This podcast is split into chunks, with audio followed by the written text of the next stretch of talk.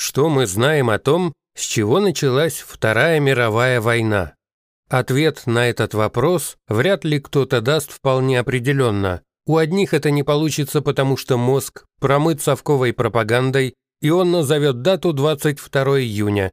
А те, кто избавился от этого бреда, все же вряд ли смогут избавиться от европоцентризма в своих выводах. Хотя если внимательно присмотреться к хронологии этой войны, ответ будет выпирать настолько рельефно, что не заметить его очень сложно. Ну давайте посмотрим сами. Когда же закончилась Вторая мировая? Очевидно, что не 9 и даже не 8 мая, а 2 сентября 45 года.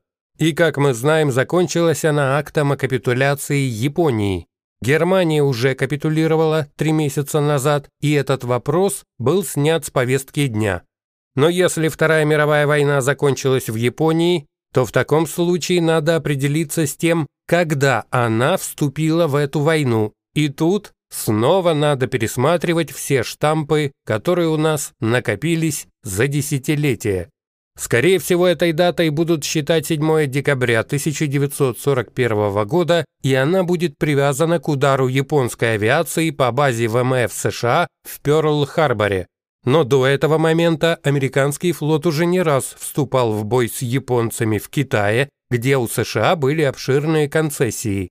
А раз так, то надо вспомнить, что к моменту атаки на Пёрл-Харбор Япония уже полностью захватила Корею, половину Китая, и очевидно, что она уже активно участвовала в мировой войне, потому что боевые действия разворачивались не между двумя конкретными странами, а Япония осуществляла план последовательного захвата территорий других государств еще с начала 30-х годов. То есть она делала то же самое, что потом стал делать Гитлер еще до его прихода во власть в Германии. Но это отдельная тема. Тем не менее, инерция мировосприятия все равно имеет огромную долю европоцентризма, и поэтому мы уверены, что основные действия разворачиваются в Европе, и считаем, что все началось здесь. Ну а до этого дня сохранились два подхода к вопросу – сказочно-совковый и общепринятый. Так в РФ до сих пор считают, что все началось с картинки в твоем букваре. А вменяемые люди начало войны относят к 1 сентября 1939 года и полагают, что война началась с хорошо известного Гляевицкого инцидента. Но это не совсем так. В сентябре 1939 года вперед пошел уже стоявший на изготовке первый эшелон войск вермахта, а за ним выходил на исходные позиции второй эшелон. А это значит, что планы боевых действий были составлены и утверждены. Соответствующая директива фюрера ввела этот боевой план в действие и, согласно его положениям, прошла скрытая мобилизация войск, их концентрация и развертывание у границ. Боевые действия стали только одним из этапов крупной операции, которая работала как слаженный механизм уже несколько месяцев, ускоряя обороты к осени. Начало этому движению положило боевое планирование, а его не могли провести нацисты, Гитлер и его партийные бонзы. Военные планы составляла элита вооруженных сил Германии, их мозг, их хребет. И мы априори считали, а многие считают и сейчас, что военным отчаянно хотелось повоевать, а Гитлер просто придал этому желанию мистический ореол. В общем, считалось, что в Германии был монолит кровожадной нации, которая хотела захватывать и убивать.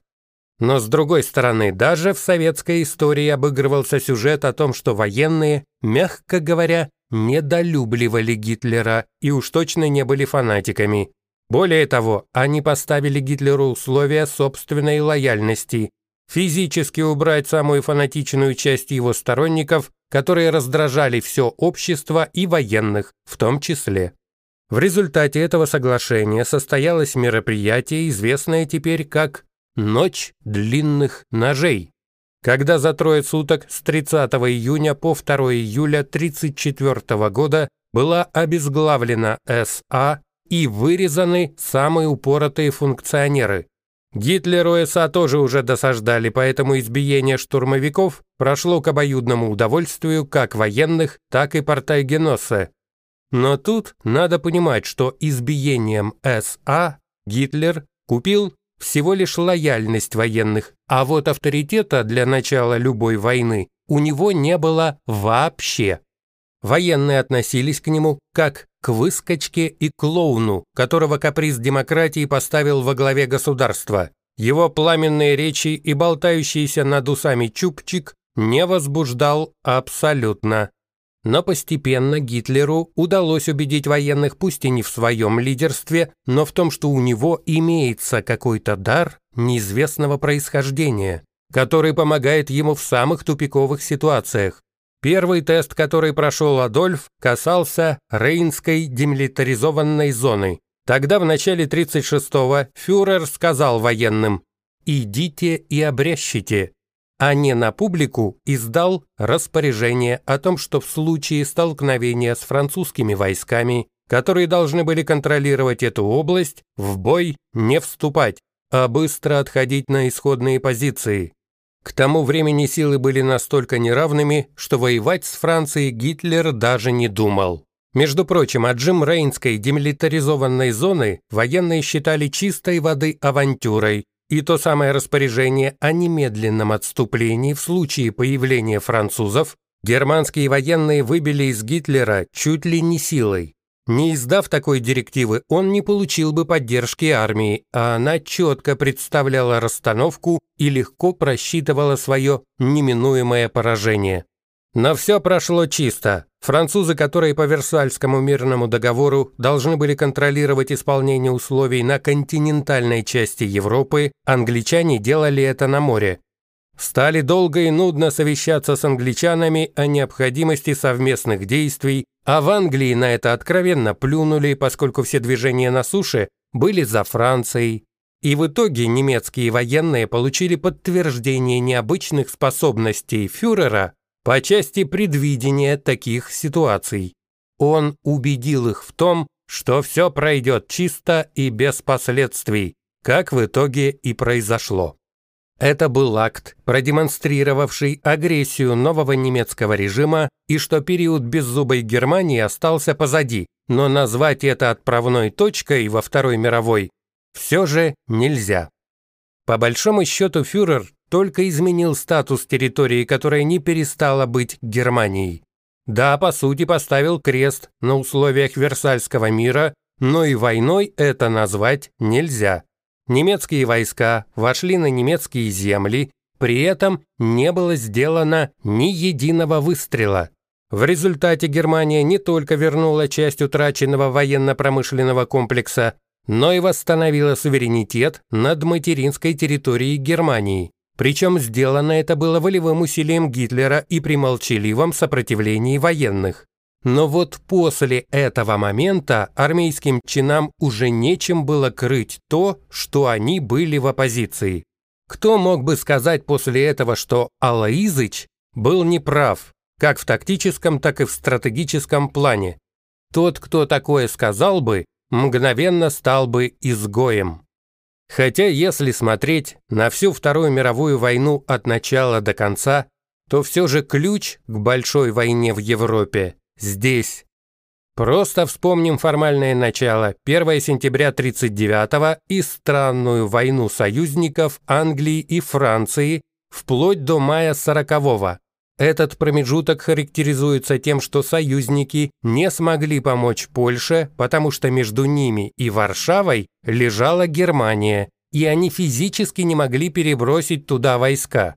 А вот Рейнская демилитаризованная область растянулась вдоль границы Франции, и в тот момент ничего не лежало между ее территорией и целевым районом.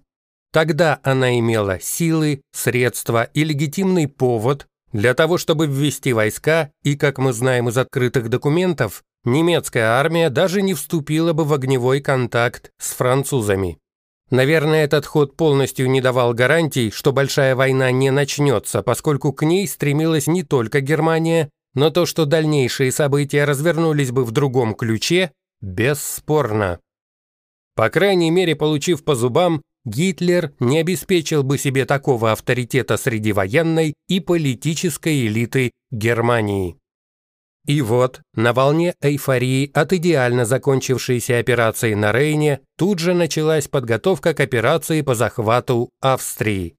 Расчет был прост. Сам фюрер был родом из австрийского городка Браунау, и он всегда утверждал, что немцы и австрийцы – один народ.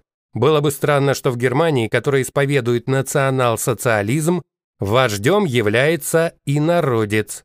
Плюс к тому в Австрии достаточно много этнических немцев, которые идентифицировали себя как немцы, и практически вся Австрия разговаривала на немецком языке, что делало задачу ведения пропаганды намного более легкой, чем в других местах, где приходилось оперировать другими языками. В общем, Германии хватило двух лет для того, чтобы Австрия стала бурлить, а в сознании населения этой страны укоренились такие речи. Причем руководство Австрии не было слепым и глухим. Все фиксировалось соответствующими органами. Генштаб разработал план обороны в случае попытки Германии осуществить захват Австрии военным путем. Более того, под этот план вооруженные силы начали развертывание своих войск и были готовы вступить в драку с немцами. Но тут надо отметить, что Австрия, как и Германия, проигравшие Первую мировую, имела существенные ограничения как по численности, так и по оснащению войск. Но Германия уже отбросила эти условности и как минимум 4 года усиленно вооружалась и наращивала численность вооруженных сил, ограниченных Версальским договором до 100 тысяч штыков. До определенного момента, пока Италия не вошла в союзнические отношения с Германией, Австрия могла рассчитывать на ее поддержку, но в итоге осталась один на один с растущим давлением со стороны Германии. Это давление давало свои результаты. Австрия обязалась амнистировать почти два десятка тысяч приверженцев национал-социализма, сидевших за первую попытку аншлюза 1934 года, а позже подписать соглашение с Германией о том, что в обмен на признание Берлином территориальной целостности Австрии Последняя обязуется согласовывать с Германией все внешнеполитические действия. То есть Вена уступила часть суверенитета в обмен на гарантии территориальной целостности. И здесь важно отметить то, что Австрия продавливалась, но всячески пыталась сопротивляться этому давлению. Фактический слом произошел после визита федерального канцлера Австрии Курта Шушинга в баварскую резиденцию Гитлера 12 февраля 1938 года. У Гитлера не было резиденции в Сочи, а вот в Альпах была, и туда Шушинг и поехал посмотреть в глаза Гитлеру, как канцлер канцлеру. К тому времени Австрия уже пошла на массу уступок Германии с тем, что та, безусловно, признает территориальную целостность Австрии. Но тогда глава правительства Австрии выслушал от Гитлера длинный монолог о том, что, будучи одним народом и составной частью русского мира, вернее, Рейха, когда Германия прилагает максимум усилий к тому, чтобы покончить с красной заразой коммунизма и перекрасить Европу в коричневую заразу национал-социализма. Как оказалось, Гитлера бесило то, что его людям не удалось склонить на свою сторону австрийскую армию, а СМИ Австрии ведут контрпропаганду против того, что туда пытается влить доктор Геббельс.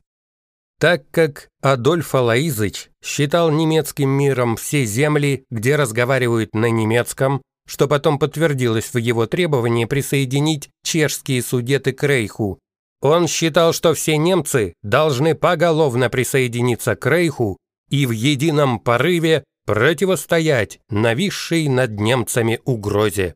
Поэтому прямо сказал Шушингу примерно следующее на чисто немецком. «Австрия ничего не сделать для того, чтобы помочь немецкому телу. Вся ее история сплошной акт измена немецкий раса. Так было раньше и так есть сейчас. Сегодня это исторический противостояний должен решить раз и во веки веков. Ну а пафосная риторика была подтверждена ультиматумом, о полном разблокировании австрийских СМИ для немецкой пропаганды. Но главное требование – сместить начальника генштаба австрийской армии фельдмаршал-лейтенанта Альфреда Янса, а вместо него назначить человека, которому Берлин доверял – генерала Франца Беме. Были еще и другие требования, но эти стали ключевыми. Из этого следовало, что хребет австрийского государства до этого момента так и не прогнулся под немецким давлением, а политика уступок Гитлеру вызывала в австрийском истеблишменте довольно плотную открытую оппозицию. Многие в глаза называли Шушенга «слизняком» и «тряпкой». Гитлер дал Шушингу три дня на размышление и предупредил, что Вермахт готов сделать все, что потребует Гитлер силой своего оружия, и это предложение – акт доброй воли. Будет согласен Шушинг выполнить ультиматум или нет, вопрос решен однозначно. Говорят, что австриец, посмотрев в глаза фюреру, увидел там мир. Правда, от протокольного ужина он отказался и убрался из резиденции раньше срока. В общем, в три отпущенных дня Шушинг не вписался и выполнил все требования за пять дней. Ну а дальше вопрос решен. По сути, он сдал интересы своей страны, а с учетом того, что фактическая власть и контроль над армией перешел к Берлину, играть в пасочки никто не стал, и аншлюз произошел де-факто и де-юре. Надо еще раз подчеркнуть, что даже тряпка Шушинг держался сколько мог и провалился только перед нарастающим давлением. Просто если вы ставите во главе власти тряпку, то она будет себя вести как тряпка и никогда не станет смертоносным клинком. Теперь переходим к Беларуси, которая вошла в финальную стадию аншлюса. В этот момент она выглядит намного хуже Австрии. У нее нет институтов, которые могли или хотели бы противостоять этому процессу. Армия давно промосковская, спецслужбы тоже. Прессы, которая отстаивает интересы страны, там никогда не было. Но даже то, что просто не было под прямым патронатом диктатора, уже ликвидировано и забыто. Гражданского общества нет, и очень большой вопрос в том, появится ли в отдаленной перспективе. Население не готово всерьез отстаивать интересы Беларуси. Там на первом месте намазать на хлеб, и неважно, что чем и кто это будет делать. Аншлюз перед глазами и тишина. Лукашенко это даже не Шушинг. Его особенно давить не надо, он действует на упреждение и пытается предугадать то, что хочет кремлевский хозяин. С видом лихим и придурковатым он исполняет даже то, что Путин и озвучивать не станет, чтобы не добавлять доказательств для Гааги потому что говорить можно что угодно. Милошевич тоже никогда не думал, где закончит свой жизненный путь и в каком процессуальном статусе. Но Луке намекать не нужно, и вот что он прямо сейчас говорит согласно литовской прессе. «Наша страна, как связующее звено между Западом и Востоком, оказалась в эпицентре противостояния цивилизаций. Мы не сгущаем краски, но констатируем факт. Наступательная военная инфраструктура НАТО методично создается у наших границ. Мы не зря сделали длинный подход через события в Австрии. Вполне возможно, что Лукашенко читал стенограмму переговоров Гитлера и Шушенга 12 февраля 1938 года и помнит упреки фюрера. Этой фразой он отвечает на подобное обвинение. Он посылает сигнал Путину, который, конечно, в курсе всех деталей тех событий. По сути, Лукашенко отвечает на невысказанный упрек в стиле Гитлера. Притянуто за уши? Тогда вот еще. Россия и многие другие страны, возможно, Китай, заинтересованы в сильной Беларуси, потому что это собственная сила России. Дестабилизация в сердце Европы, безусловно, будет заразной и вызовет цепную реакцию, которая распространится на восток, запад и юг. То есть он уже говорит о том, что Беларусь – собственность России. Но тут интересно еще и то, что Лука жонглирует старым и почерневшим термином «дестабилизация». Любой диктатор, Лукашенко, Путин или кто угодно, считает дестабилизацией отстранение его от власти. И наоборот, стабильностью считает бессменность и неограниченность личной власти. Он пугает всех тем, что его пребывание у власти меньше из зол, и что только сковырни его, и всем станет плохо. Колхозник считает себя, если не пупом земли, то Европы точно. Так считал Муаммар Каддафи, Коля Чаушеску или сейчас Путин. Но из-за смерти одного маразматика, возомнившего себя не бог весть чем, мир не рухнет. Тем не менее, Лука де-факто объявил о следующей стадии аншлюса. Он заявил о том, что готов развернуть российские войска в своей стране, если ситуация, по его мнению, обострится. Но если послушать его речи, она уже обострилась и обостряется дальше. А тем временем осенью на территории Беларуси пройдут совместные российско-белорусские военные учения «Запад-2021», куда как раз и будет стянуто российское оккупационное железо. И прямо сказал. «Если для безопасности союзного государства, которое мы строим, безопасности Беларуси и России потребуется развернуть здесь вооруженные силы России со всеми видами вооружений, они будут развернуты немедленно. В таких случаях хозяин погладит и похвалит. Хороший песик. Кремлю даже не приходится рассказывать сказки о том, что в Крыму кто-то кому-то угрожал. Для этого есть Лукашенко, и можно даже не разыгрывать комедию о том, что были не в курсе таких инициатив. Пресс-секретарь Путина Песков тут же отработал эту подачу. Никаких обращений с Беларуси по этому поводу не поступало. Вы знаете, что это возможно только после официального обращения лидеров одной страны к лидерам другой. В связи с этим есть уставные процедуры и полномочия. Таким образом, сравнивая эти два аншлюса, можно сказать следующее. Австрия могла и хотела противостоять агрессивной политике Германии. Это подтверждает то, что первая попытка путча с целью присоединения к Германии потерпела фиаско. Госмашина отработала жестко, и около 18 тысяч нацистов оказались за решеткой. Пресса отрабатывала элементы контрпропаганды и постоянно разоблачала чушь, которую забрасывало ведомство Геббельса. Армия вообще не рефлексировала, но готовилась как и положено. Просто не повезло. И у руля Австрии оказалась размазня, шмаркля, которой нельзя доверять руль априори. И результат всего этого мы уже знаем. С Белоруссией все по-другому. У власти находится откровенный подонок, который практически уничтожил основы государственности и планомерно уничтожал идентичность своего народа. Причем делал это почище иностранных структур и практически добился своей цели. Но тут надо понимать, что у населения Беларуси была четверть века для того, чтобы убрать эту дрянь. Причем для этого было несколько максимально благоприятных периодов, когда Москве уж точно было не до Беларуси.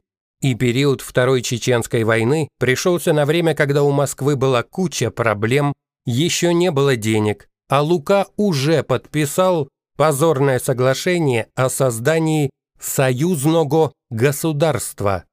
Так что как раз тогда был максимально благоприятный период, но он потерян. А в прошлом году был последний шанс, и его надо было использовать. Но, как оказалось, до конца идти никто не собирался. И в итоге этот аншлюз выглядит позорной пародией на австрийский, где у Австрии было совсем немного шансов, и, как показали дальнейшие события, Гитлер таки был готов применить силу в полном масштабе. А у Беларуси было множество возможностей и даже поддержка практически всех соседей. Но Лука с молчаливого согласия населения оформляет акт аншлюса, который войдет в историю как пример чистого и ничем не разбавленного позора.